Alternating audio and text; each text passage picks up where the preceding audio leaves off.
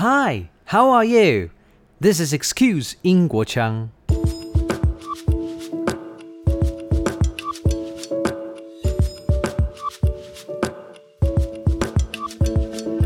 And I think that the position that the UK finds itself in in the world right now, uh, and where Taiwan is, I think there are some similarities. You know, in being a smaller island, um, very much focused as the UK is now on exporting. You know, one of the things that the government is pushing about the UK now is they want the UK. I mean, small business in the UK traditionally has not really been focused on exporting, and I think that the the the British government is really wanting its its craft and kind of uh, uh, smaller industries to think about the world as being a market, so that we uh, you know that we actually can export to the world. When it comes to UK Taiwan relationship, in episode 48, I had a pleasure to be joined by Dr. Fell, Director of Taiwan Studies at SOAS University of London, during which he shared Taiwan UK relationship through academia viewpoint. Today, it's an honor and I'm more than pleased to have Stephen Parker, former CEO of British Chamber of Commerce in Taipei, with over six years in this role from 2015 to July of this year. British Chamber of Commerce in Taipei is the non for profit organization for UK companies interested in the Taiwan market by ensuring that businesses have a direct line to assistance and networks. This episode, you can expect to learn UK Taiwan trading relationship over the past years and why the two can help each other through cooperation. Plus, we also cover the implications on economic outlook posed by Brexit and inevitably COVID. Hi, Stephen. How are you? Hi, thanks for having me. I'm uh, I've been a big fan of your program for a while now, so it's great to be here. Oh, never said that. It's it's also my pleasure to have you here since you are uh, between Taiwan and the UK for so many years. Can I just begin with what had you witnessed in a UK Taiwan business relationship over the past years when you stay in Taiwan? Wow, that's a that's a huge question. Um, Yeah. I've been uh, I've been in Taiwan involved with British business now, I guess, for over twenty years.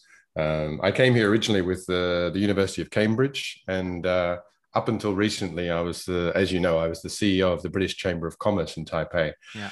And I, for me, I think there's a couple of things that you can see. There's a massive difference in the way that uh, Taiwan views the UK. When I when I first came here, I think Taiwan was very focused on maybe Japan and the US. That was kind of like you know everything was like uh, you know all of the kind of the goals and uh, relationships were in those two directions predominantly. Yeah. Um, but I've seen, you know, and you and you saw that with like, you know, numbers of students who'd go and study in the US were just enormous compared to places like Australia, uh, compared to the UK. Yeah. But over the last 20 years, I've seen this massive growth of uh, people like yourself, I guess, who've studied overseas, lived overseas, and lived in the UK. Excuse me. No worries. So I think the the the biggest kind of difference uh, for me in the initial relationship is just the numbers of people who've gone from Taiwan over to the UK to study and returned, and now are fans of the UK. That's one of the biggest changes I've seen, and I think this naturally naturally leads into a, a development of uh, of business. I think it's something that the US recognized very early that if people come and study, they build relationships, they build friendships, they build a cultural understanding. And then that naturally follows on to people thinking, well, I'd like to import products, or I'd like to build, develop, uh, develop business relationships, or I'd like to buy products from that place. yeah. So, you know, I think, uh, especially, we'll talk more about this, I guess, later on. But I think one of the things I've seen in the most recent years is just the the raising of interest in Taiwan and the understanding of of British products um, outside of kind of you know a couple of the obvious things. Um, but yeah, there's just a I mean there's a passion now in Taiwan I think for for the UK and for British products, and this has really been led to me by this push in people going over to the UK for study and coming back here aware, having lived in the UK. Uh, and having understood the UK and coming back like you with uh, with British accents. yeah, this really is a stronger bond. Um, people interact in more domains. And really, you know, Taiwan start to appreciate British culture in other aspects. I think when I was younger, people talk about uh, luxury brands from the UK, like my parents, they would say Dunhill or Burberry. But nowadays, younger people simply talk about some new brands and some uh, phenomena in the UK rather than just those, you know, famed brands. So, what did you know about Taiwan when you were younger in the UK? May I also know that? So I have to say that I mean uh, my first real exposure to Taiwan um, was when I was working for the University of Cambridge. I was the regional manager for Southeast Asia, based in Singapore. Right. Um, and we had um, we had rep offices around Asia in different places.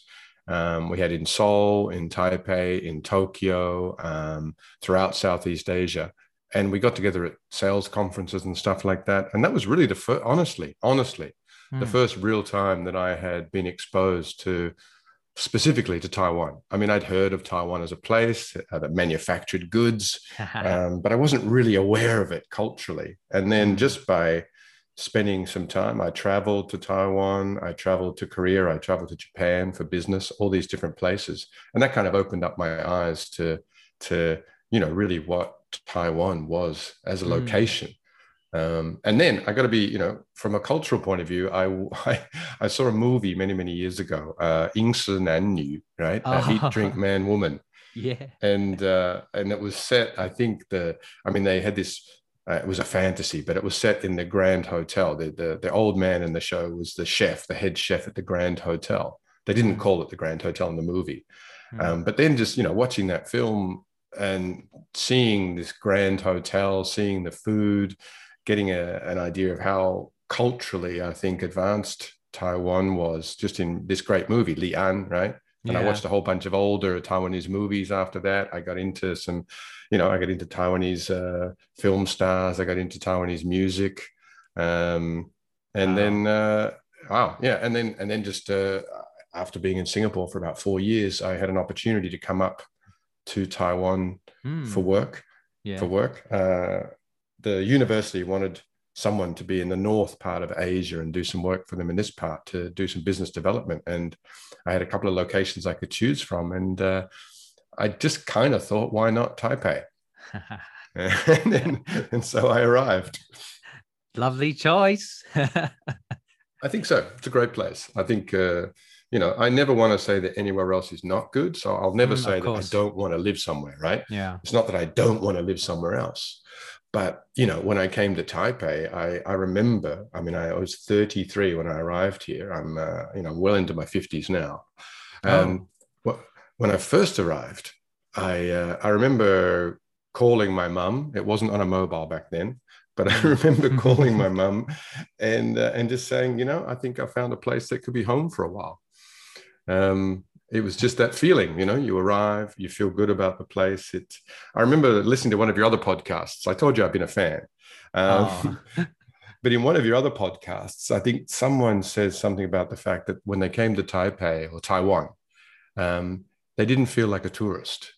Mm. You know, hmm. nobody really kind of looked at you like a tourist here. And I think in some other places in the world, you stand out more. Whereas mm. in hmm. Taiwan, I, I just got the sense that people were friendly, they were nice, but they didn't really care. They didn't look at me as if I was a foreigner. They looked mm. at me as hmm. if I was someone from somewhere else, but not necessarily a foreigner, if you know what I mean. Mm. And they were, you know, you make a bit of effort to learn Chinese. Yeah. Um, you make a bit of effort to understand the culture. I had some connection already because I, I knew something about Asia, um, mm. about Chinese culture as a culture. Yeah. And I'd watched movies from Taiwan and I knew some of the movie stars and I knew some of the music from here. Um, I hadn't really learnt the language yet, but I was working hard to try and get it. Right. I mean, it's not easy for uh, people from a Romance language base. Indeed. But, uh, it's, uh, yeah, it's, it's yeah. Um, but you know, a bit of effort. And I think Taiwanese really appreciate um, an effort. You know, True. you get into a taxi and you say "ni hao," and the guys oh, I need a door, you know, they're, right? They just really appreciate effort here, which I think is, uh, you know, it, it's yeah. something that I, I like that as a kind of a feeling. I like people who are. And I think Taiwan, in many ways, uh, is a super positive place to be. Yeah, I can see that you uh, had lived in so many countries across Asia before, so you could easily draw that comparison. And yeah, really is is you know in Taiwan, if you can speak you know some Mandarin, people really appreciate your effort. I think integration you know of different uh, people from different nationalities is really a thing now as more and more people from Taiwan move abroad, study abroad, and come back. It's quite normal now to see um, diversity. And yeah, we are just very comfortable with that. So, uh, my question for you, you know, since you spoke of your experience living in so many countries in Asia, is that um, you've got an extensive network in Taiwan thanks to your experience uh, previously. Uh, what advantages does Taiwan have which are highly interesting to the UK now, in your opinion? Wow, that's a that's a huge question. Again, um, sorry. I, you're asking me these. You know, when I listen to your podcast, I hear that uh, most of the other people get these questions about, you know, um, what made you want to be a singer, or, and, um, I'm getting just curious political questions. Uh, I I think uh, you know, in a lot of, and I've been involved from a business perspective, I've been involved in kind of diplomacy from uh, from from the sidelines for mm. some time now. Um, business and and government go together in many ways, and they have to yeah. work together to achieve things. Uh, one of the things that I see that you know governments will often say, you know, Taiwan talks about like-minded people. You know, I know that President Tsai is often talking about our like-minded friends overseas, yes, and building this kind of consensus of of thought, you know, mm. so that we are all, if you like, we're all uh, wanting to be similar in our outlook in the world. And I'm not going to go down the kind of the list of those things, but there are maybe social, political, and kind of economic goals yeah. that we share in common with a lot of places.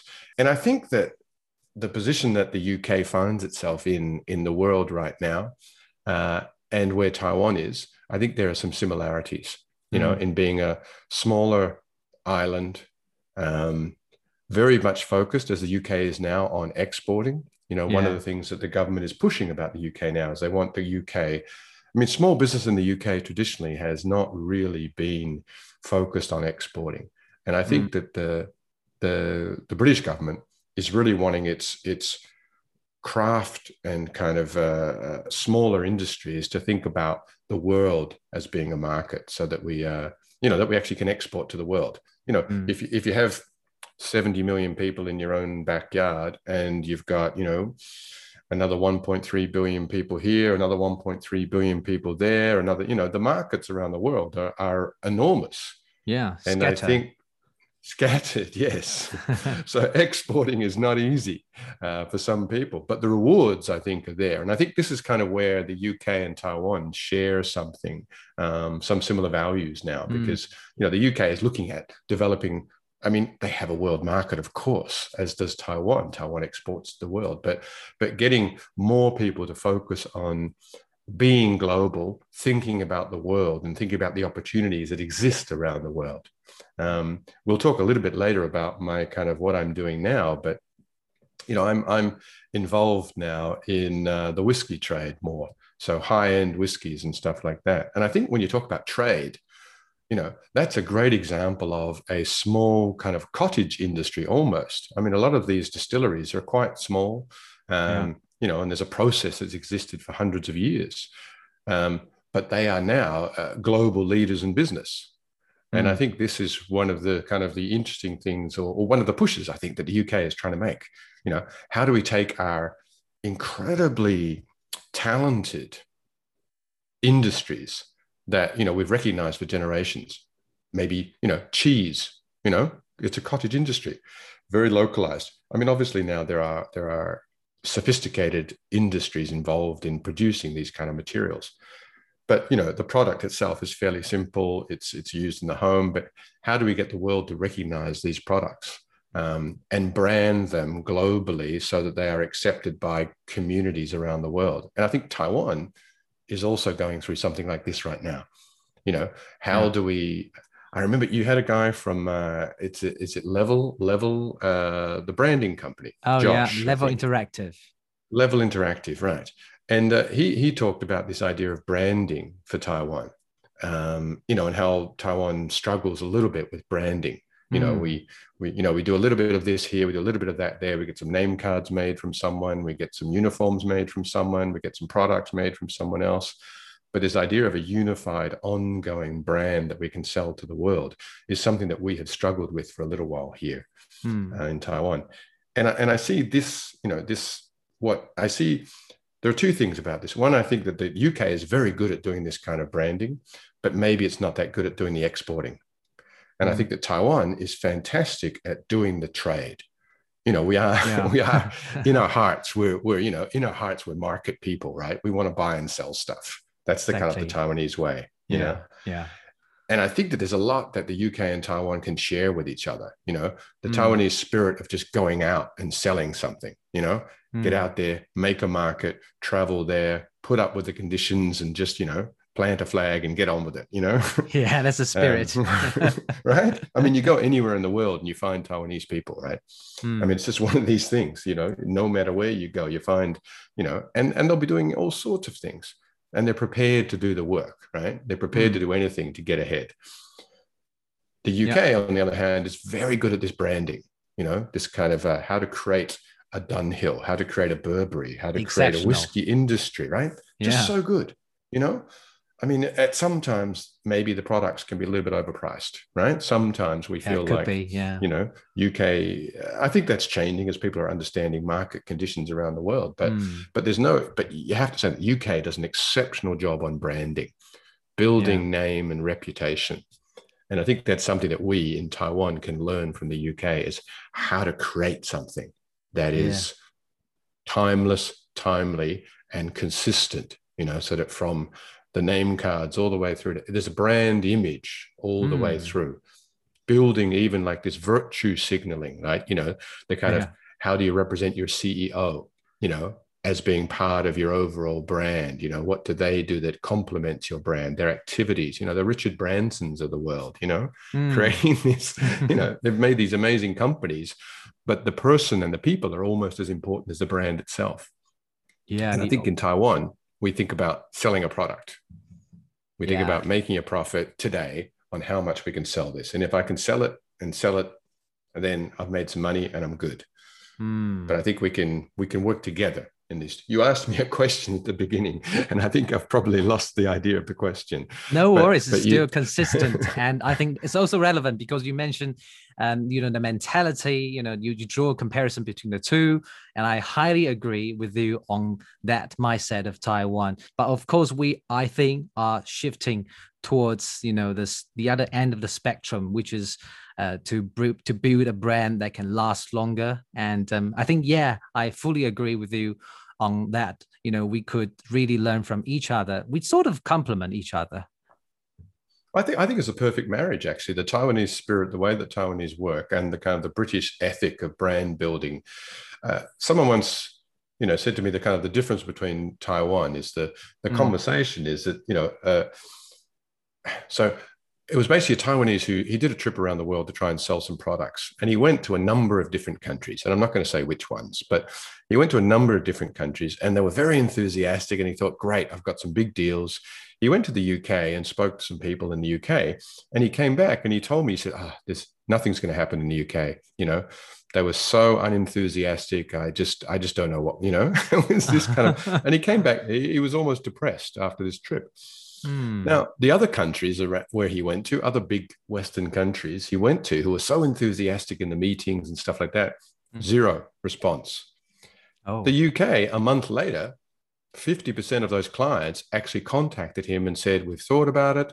We want to go ahead. Oh, really? And he actually got all of, yeah. So I think this is this kind of, uh, there's, a, there's a cultural difference between, and I think, again, coming back to that, how the UK and Taiwan can work together. Hmm. Taiwanese are very much kind of make a decision now yeah. Right. Swift. Let's let's you know you know yeah. It's fantastic. It's like okay, so that's the decision. Great, let's do that. We'll sell it tomorrow. You know, and you're like, well, oh, okay, maybe. you know, and as as a Brit, for me, I'm always kind of like, okay, yes, now we talked about this, but let's just you know, let's think through, you know, put a plan in place. Maybe you know, three months, six months, twelve months, two years, and see how we can build this. You know, build the brand, and maybe we don't sell for another three months because we're not Mm. ready, you know. And, but I just, you know, and that, but that's what I love about Taiwan is that like, okay, let's do it now, but it's not ready. Yeah, but, yeah, but let's sell it. I've got a client, I've got a customer, you know. we adjust as we go. right. Yeah. yeah. So, so it's, but it's that spirit. I think is something that's so useful to kind of uh, push um, Yeah. the the classic British spirit along. You know, the British spirit is conservative. It's it's uh, it's thoughtful and it's Mhm. planning and it's building, and that's I think one of its greatest strengths. But Stephen, will you say that we share, you know, that common sense of islander, you know, because I think I don't know whether it's right or wrong. Uh, for country like an island, you know, we tend to uh, think more uh, thoroughly because we have to rely on export and import. That means we can't have that rather continental mindset, um, like time-consuming thinking process. We have to act quickly, otherwise, you know, we need external resources anyway. Mm, mm. No, that's very true. I think uh, if you look at the history of uh, of the UK, I mean, uh, whether you agree with colonization or not, the UK at Yeah. one point was certainly a world power, Mm. uh, and it went global, and it was very successful doing that. You know, let's not talk about the politics of colonization, no problem. yeah. but it was successful, uh, kind of taking itself around the world. And I think one of the reasons it did that was because, as you say, coming from a small island with limited resources, as you grow and fill the space, you need to look at how you can develop your uh, market, let's call it market Mm. globally. Yeah. I think that's something that that Taiwan has definitely shared with uh, with the UK, is that you cannot rely.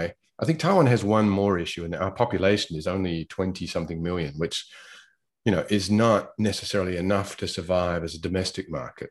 I think if you Mm. look at Japan with uh, I guess it was 120 million or something. I could be wrong. My numbers might be wrong, Mm. but there is a big population in Japan, and you can survive in Japan with a domestic market. You look at Korea, even Korea is like what, two, three times the population of Taiwan. And so your Mm. domestic market is enough for a company to survive. yeah. But if yeah. but, uh, but when you actually break the segments down in Taiwan, uh, 23 million people, then it's like you know 8 million people in a certain market sector, and another 3 million in another market sector, et cetera, et cetera, et cetera. Mm. The market is not enough to survive. You know, it's not enough No. for a company to survive just based on our local market. So we have to be exporting yeah. you know there's no there's no doubt about it taiwan needs to export and work with the world the uk is a little bit different in a domestic market is i guess it's about 60 70 million people Mm. um, so there is a domestic market that is strong um, but it's not quite enough you know to to just sit back and rest yeah. So I think that drives you eh, when you're in a kind of a small island, as uh, as you've said, it drives you to to look at the rest of the world for opportunities. So I think that's Yeah. something that Taiwan and the UK shares very very uh, closely. Yeah. And I think if we if if I just mentioned if we bring those two skills together, you know, the Mm. kind of the the branding and long term thinking of kind of the of the British culture with the get it done powerhouse of kind of Taiwanese passionate business. you bring these two things together, I think you've got a perfect marriage. Yeah, I, I fully agree because yeah, I think Taiwan has always been looking out, you know, for opportunities like working with countries that is not so big because if they are medium sized, maybe they are kind of as nimble as we are and it's good for us to quickly come to some consensus like you said and and do business together so yeah i think in the future it's quite a, a, a good you know prospect out there don't you think I I think it's fantastic. And I think uh, we haven't even mentioned Brexit. You know, we uh, your podcast is going to live forever, but you know, currently, I guess Yeah. you know, Brexit is fairly topical. Um, Mm. We're just for those people who are listening to this, this is the Brexit and COVID period, right? yeah Um, doubling just to give them a I know, right? yeah But so for me, that something like a Brexit, where you've got the UK who is decoupled from this relationship with uh, with the European Union, whatever your political beliefs, whether you believe that that is the right thing to do or the wrong thing to do, the reality is that it's happened. Right. Mm. And so, you know, business and people have to just get along with the reality of the situation that exists yeah and And the reality for the UK is that it is now decoupled and in some ways, some ways, is a smaller organ, a smaller entity than it used to be. Mm. Um, and so that gives it more impetus and uh, need to build these kind of friendships across uh, across the world. And I think that's an opportunity for Taiwan to be provide to be working with the UK as it kind of redefines itself as a global direct player as opposed to part of a larger organization uh, as it was before. Yeah, that's very well put. So, Stephen, you just spoke of Brexit. I think it's an inevitable question, you know, when we talk about Britain in the 21st century. Um, so we know it is in effect now. And, you know, as we approach the near total easing of COVID restrictions in the UK, um, we want to know, because, you know, opportunities and challenges always come hand in hand, what are they ahead for Taiwanese companies who are interested in going overseas to the UK market? And also, my second question is how about the situation the other way around? Yeah, I think it's really interesting. Uh, you know, there's a, there's a, I mean, my, my personal opinions about Brexit are, mm. are, are, I'll put those aside for the moment because it's not about, you know, whether it was, as I said, I think just now that, you know, it's not about whether it's the right thing to do or not. The fact is, that yeah. this exists. It's a and fact. so, as you say, it's a yeah. fact, right? Deal with it. You can do. Deal with it. Correct. Yeah. Um, so we have to accept what the fact is.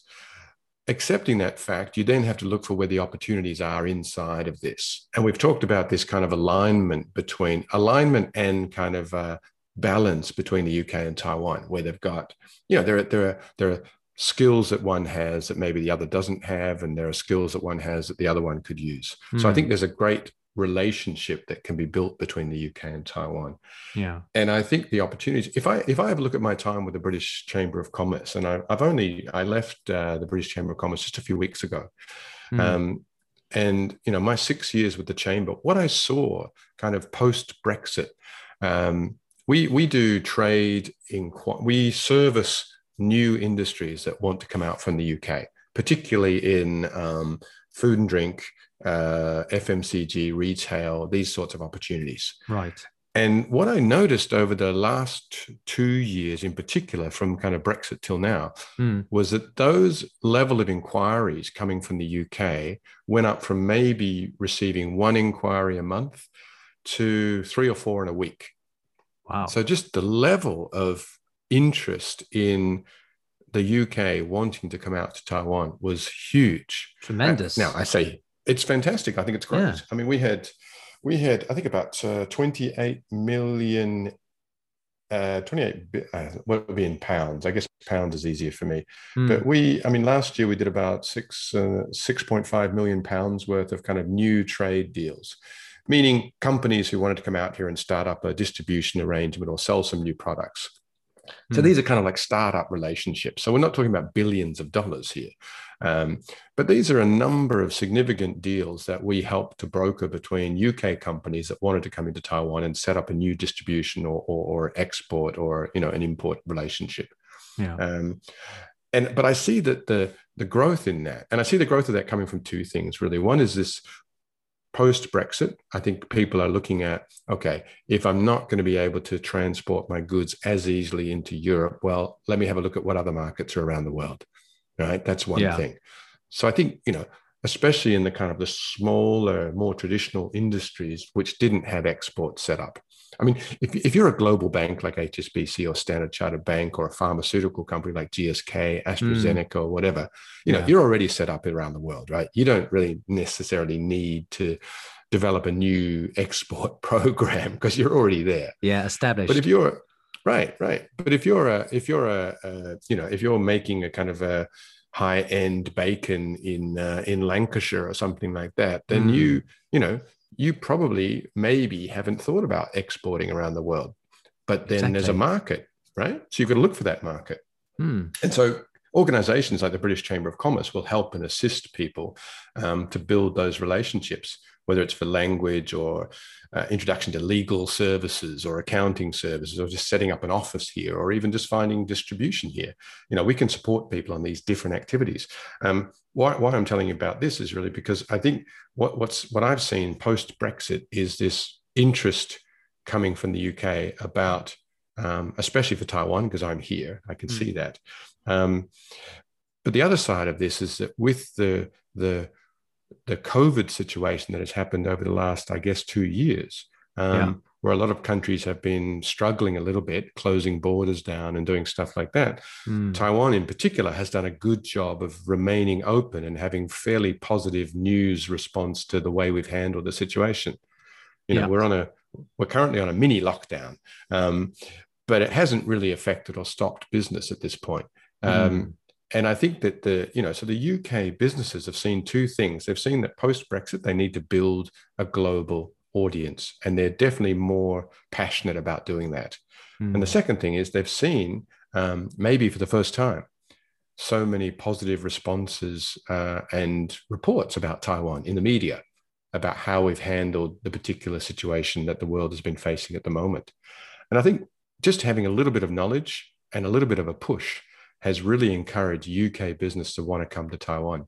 And I, I, see, as I said at the beginning of this sentence, which is a very long sentence, um, I see, you know, that the UK has, uh, you know, has really the level of inquiries that we've had from UK businesses wanting to come into Taiwan has just, uh, you know, I mean, it's it's it's thousands of percentage points above where it used to be.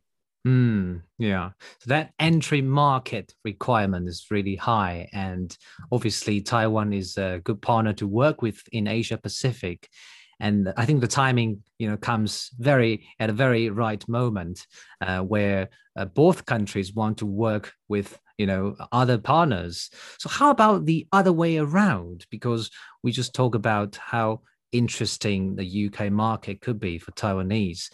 But what about Taiwanese accepting UK like brands or other companies to enter the island and and have some partnership. So I think there, there are two sides to this, right? There's the there's the importing of kind of the brands and produce into Taiwan.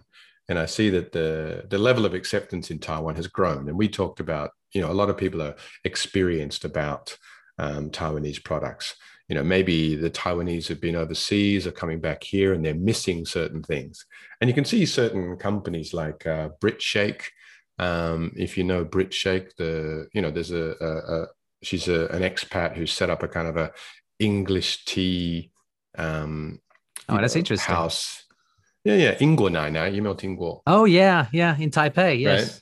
Yeah, yeah, in Taipei. So, you know, things like that. And she's super successful because I think there are a lot of people in Taiwan now who've either been to the UK or studied in the UK mm. and they miss certain things about the UK.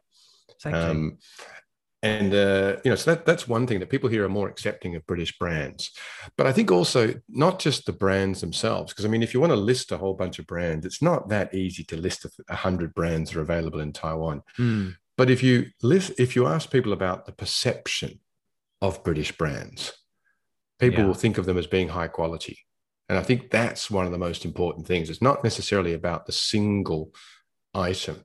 You know, there may be, I'm, I'm trying to think of, you know, like um, there are certain chocolates like C&W chocolates, you know, um, have people heard of the brand? Not necessarily, but when you think this is a brand of chocolate from the UK, and yeah. it's got the royal warrant and people go they see the royal crest they see that it's used by the queen they think of it as a great product and then yeah. they're like oh wow i believe this product you know i think and that's the key about british products is that people believe in the product yeah they're not going to think that this is made badly or shoddily or just you know kind of pushed mm. out in a rush they know that there's a bit of thought gone into it and it's a great product and they're usually branded well packaged well etc yeah that positive association with the brand with the uk heritage and legacy. So it's really a a segment where the british brands should really um, leverage.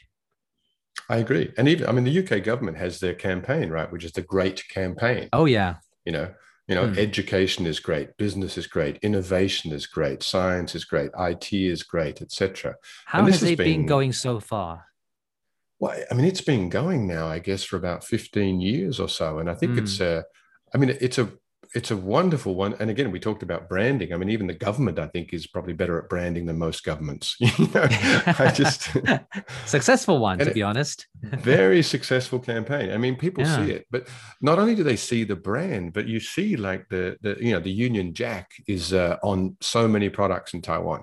You know, mm. people love to see the the Union Jack, and I think that, and you see that on a product, and people view that as being something that is, you know, it's a quality symbol in some ways. You mm. know, people it doesn't take away from it. It's not cheapening the product. It's actually adding value in some way. So I think that Taiwanese definitely see the UK as a, as a brand yeah. that is valuable. Um, hmm. And they also, but they're also, you mentioned about, you know, people going from Taiwan into the UK. And I think people are also seeing the UK as an opportunity now as well. Um, you know, Din Tai Fung has opened up in the UK. Oh, yeah. Um, most of our insurance companies, uh, you know, here uh, who are fairly cash rich, you know, they they have investments all across the UK. There is a lot mm. of outward Bank, investment from Taiwan, banking segment and insurance segment, this sort of yeah. thing. There's a lot of outward investment in the UK, but there are also, you know, people who are who are taking you know, like uh, craft teas, this kind of stuff, you know, Taiwanese tea shops and things like that that are being opened up in the UK. So I think there are, I mean, bubble tea, obviously, there was a big phenomenon about oh, bubble yeah. tea a few years ago, right? I mean, yeah. that's, that's, that's gone global. Um, so I think, you know, I also think that the UK and its perception of Taiwan have changed. And I have mm. to hmm. say, I think the, you know, I think that we have had a, a sea change in Taiwan over the last 20 years since I've been here. And I'm, I'm going to take personal credit for it. no, I'm not. but, I, but I think we've, you know, there's been a big change in Taiwan, the perception of Taiwan to the world. You know, the world yeah. thinks of Taiwan. And, and the, I don't want to say it's just the younger generation, but but you know, a revolution usually happens through the through the younger generation. Mm. But I think the you know the younger generation in Taiwan are interested in world issues. They're interested in social change. They're interested in innovation.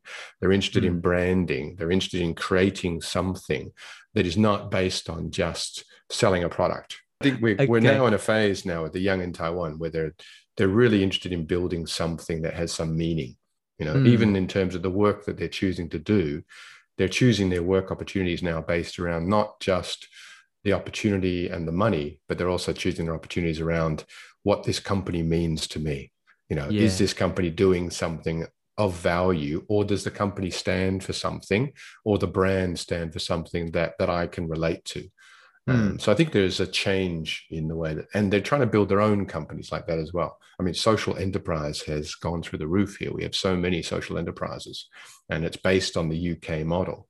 Um, mm. So it's really, you know, there's a lot of change. You know, you've got companies like Impact Hub, Social Enterprise Development, all of these kind of things. Just a lot of innovation. Um, yeah. With the with the you know the younger generation. Yeah, I can see that the British Chamber of Commerce in Taipei really fosters a lot of industry segments like renewable energy, sustainability, and a lot of segments you just mentioned. So I think the two countries really share um, similar values, and we are all working toward a better society and better world order. So I think these domains are concerned with by younger generations in Taiwan.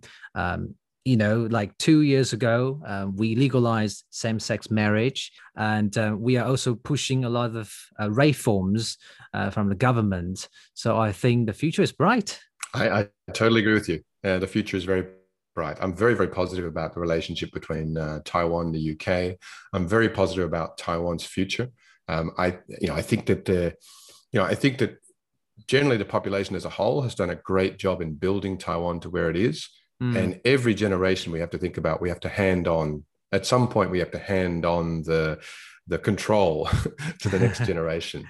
And yeah. I think we're just about, we're at that level now in Taiwan where it's time to let kind of the, the new innovations, the new ideas, these ideas of social justice, renewable mm. energy, and uh, you know climate change, and but also at the same time building long-term businesses, building sustainable businesses. And I think we're and relationships around the world. So I think uh, I agree with you. I'm a very positive person, and I'm extremely positive about the the direction that Taiwan is going in, and especially how the people of Taiwan have evolved and changed over the last even just 20 years since I've been here observing. Mm-hmm. I think we are all thankful, and um, I, I'm I'm also you know very glad that you are the part of the you know evolution of this growth over the past six years uh, at the British Chamber. I've also watched a video of you on YouTube.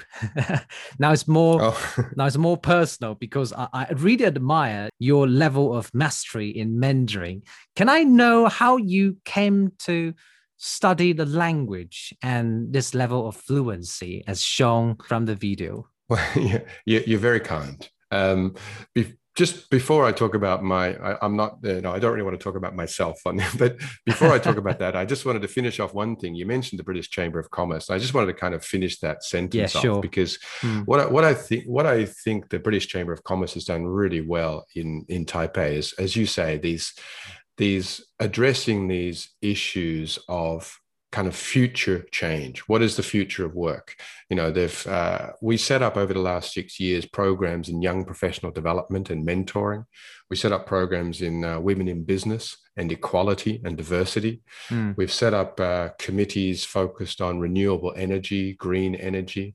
And you know, one of the legacies that I'm very happy to be kind of leaving behind, even though I'm still working very closely with the chamber as a, as a member and advisor, but I I really you know, we set up the Better Business Awards, we, where we are rewarding businesses that are doing business, mm. not just doing business well, but doing it well, if you know what I mean. They're being successful, but they're also doing the business in a way that is responsible, sustainable, um, in a right. number of different areas like CSR, diversity, yeah. um, green energy, leadership, etc. So I think these things I think are really super important. You need to, you know, like when you talk about salespeople, you talk about you have to reward the behaviors that you want your salespeople to follow, right? Yeah. So it's the same thing I think with society and with business. Reward the business that is doing business in the way that you think it should be done, and those behaviors will will increase. So I just kind of wanted to round that off before we moved off the British Chamber of Commerce.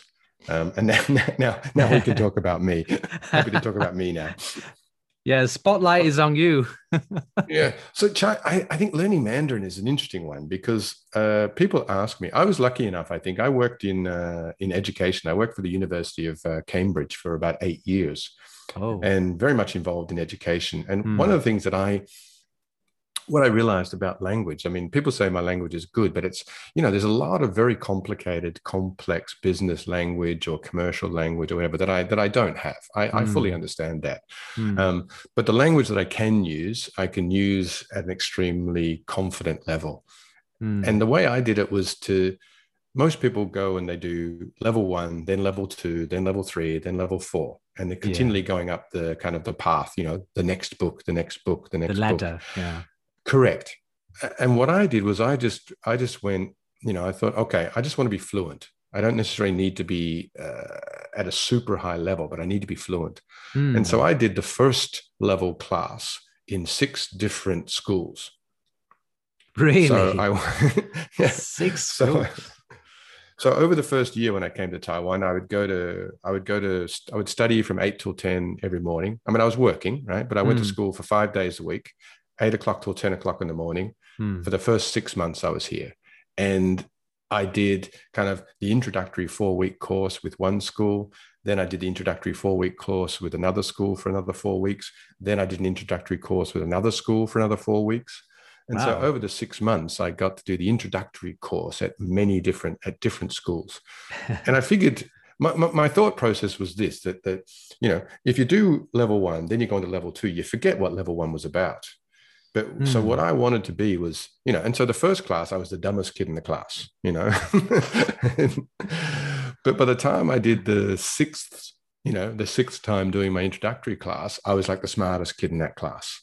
Oh, that sounds very solid foundation. So well that's that's exactly what i wanted and i figured if i had a solid foundation then i could yeah. do it you know even if i don't want to know what an orange is or an apple is I will be able to describe this and say, well, it's you know，它是一个水果，它是圆圆的，那它是应该是对的，你你是这样讲，对不对？对，这是很简单的中文，但是你可以表示你的意思，你可以形容。对，So that was my goal when I was going through uh, learning Chinese. I wanted to be as fluent as a five-year-old child.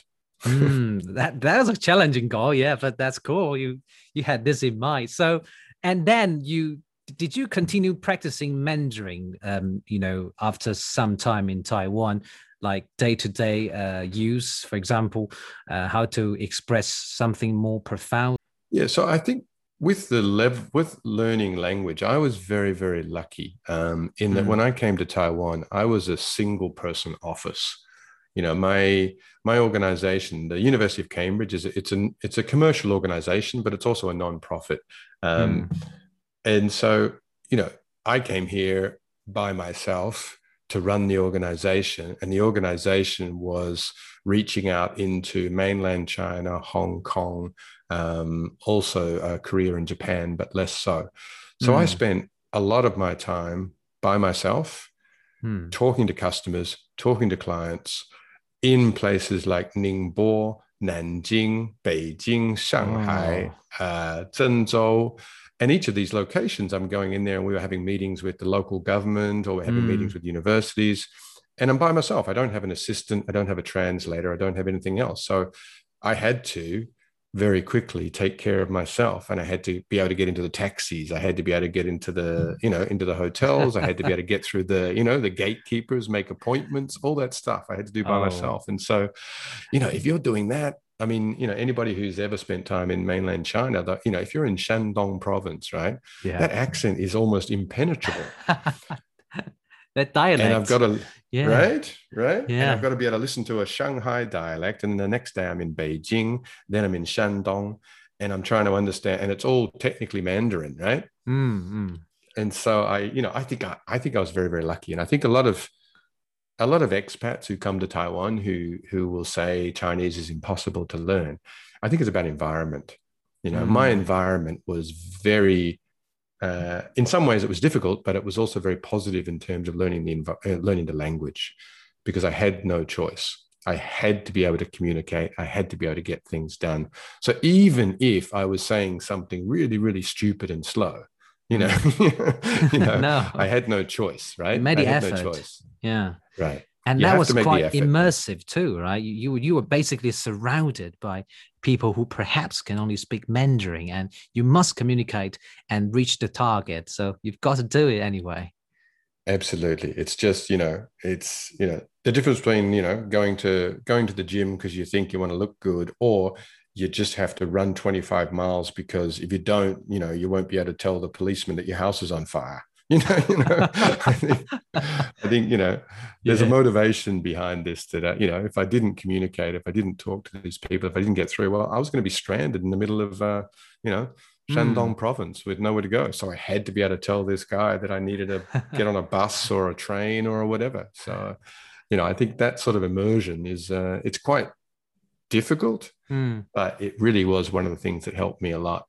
Um, yeah, yeah, Absolutely. and I, you know, if I think a lot of expats, unfortunately, you know, they need it. I mean, they've got a job to do, but a lot of expats possibly come to Taiwan if they're in senior positions. They mm. have an mm. assistant who speaks English, a company that communicates in English, and and it takes away that necessity to mm. learn. I think I think you can gain a lot more if you could speak the local language, and um, you know you could you could still uh, survive pretty well uh, speaking English in Taiwan because a lot of people want to practice English. Um, but yeah, you know, the, the culture cultural aspect of it, the, you know, the nuanced, you know, within the society and the social fabric can only be explored through language. You're a man after my own heart. I thoroughly agree with you. Yeah, thank uh, you. I, but I also think another difference is that, I mean, I came to Taiwan and decided that I wanted to stay here. And I think mm. that's a hmm. difference. I knew I was going to be here for the long term. Mm. So if you're here for two or three years, I get it. You come, you move on. You know, I I understand. I'm not judging anybody who hasn't learned Chinese uh, mm-hmm. Mandarin while they've been here. But for me, I knew I was going to be here, and if I wanted to be here for a period of time, you know, you've you've got to be able to watch the news. You've got to be able to, you know, at least get through a newspaper and understand what's going on.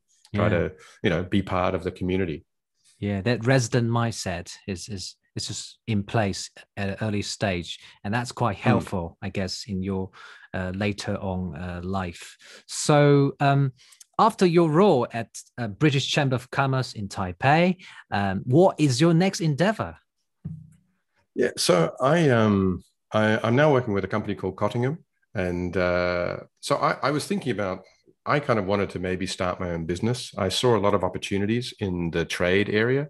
Mm. Um, you know, we talked about these, you know, a lot of inquiries from the UK about brands wanting to come in. Yeah. Um, and I was just, as I was kind of uh, exploring this idea, um, one of my oldest friends in Taiwan, who Michael Cottingham, who owns Cottingham, the Cottingham Group, mm. um, which is an importer doing high end whiskies. He was also looking at uh, maybe putting a CEO in place in his company. Ah.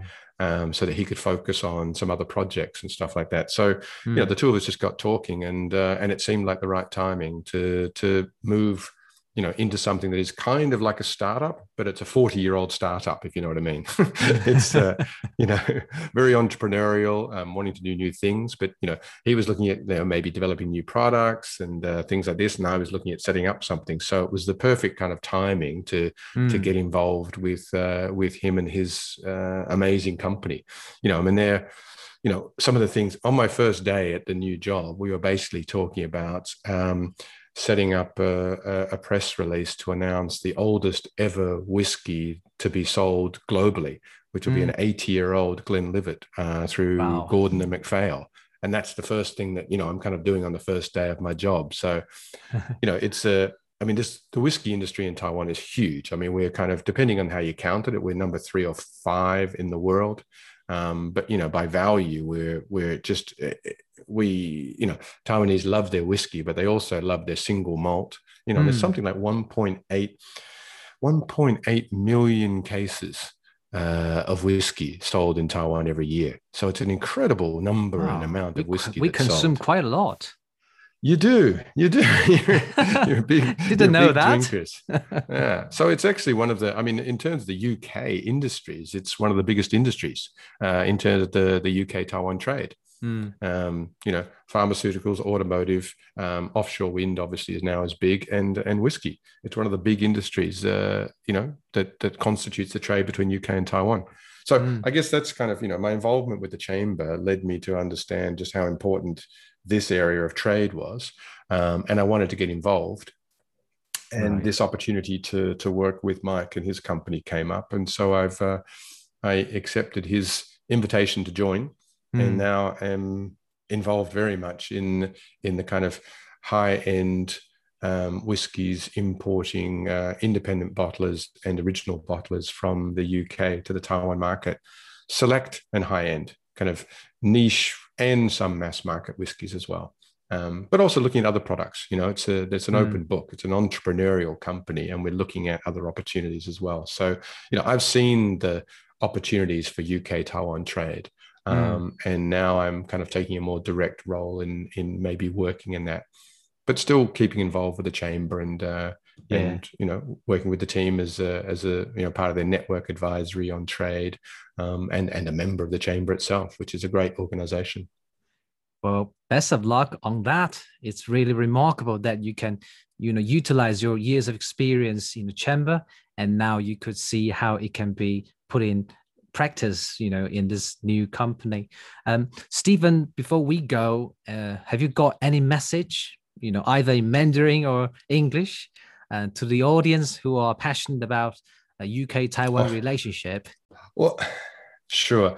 I I mean I you know I, I mean I've said a lot about the UK Taiwan relationship. I just think it's a it's a great relationship that we have built up over many many years. I see it's growing. Um, I think that anybody who wants to get involved in the UK should. I mean, definitely get in touch with the British Chamber of Commerce because there are lots of activities from you know young people through to more mature people. So if you're interested in working or study or developing some kind of relationship with the UK, I would advise any individual or company to get involved with the chamber. I think, you know, I've been involved with the chamber for over 15 years. About 10 years I was on the board and, uh, you know, and another six years as the CEO. So I think it's a, it's a great way to start and to learn something about the UK. So get in touch with them um, you know, or, or, people can get in touch with me, and I'd be very happy to share whatever you, whatever I know about the UK. I'm a very, I'm a believer in uh, both Taiwan and the UK and the future of these two great locations. Stephen, thank you very much. The pleasure is mine. I've thoroughly enjoyed today. It's been a great chat, and I really appreciate the invitation. And I look forward to uh, listening to many more of your podcasts.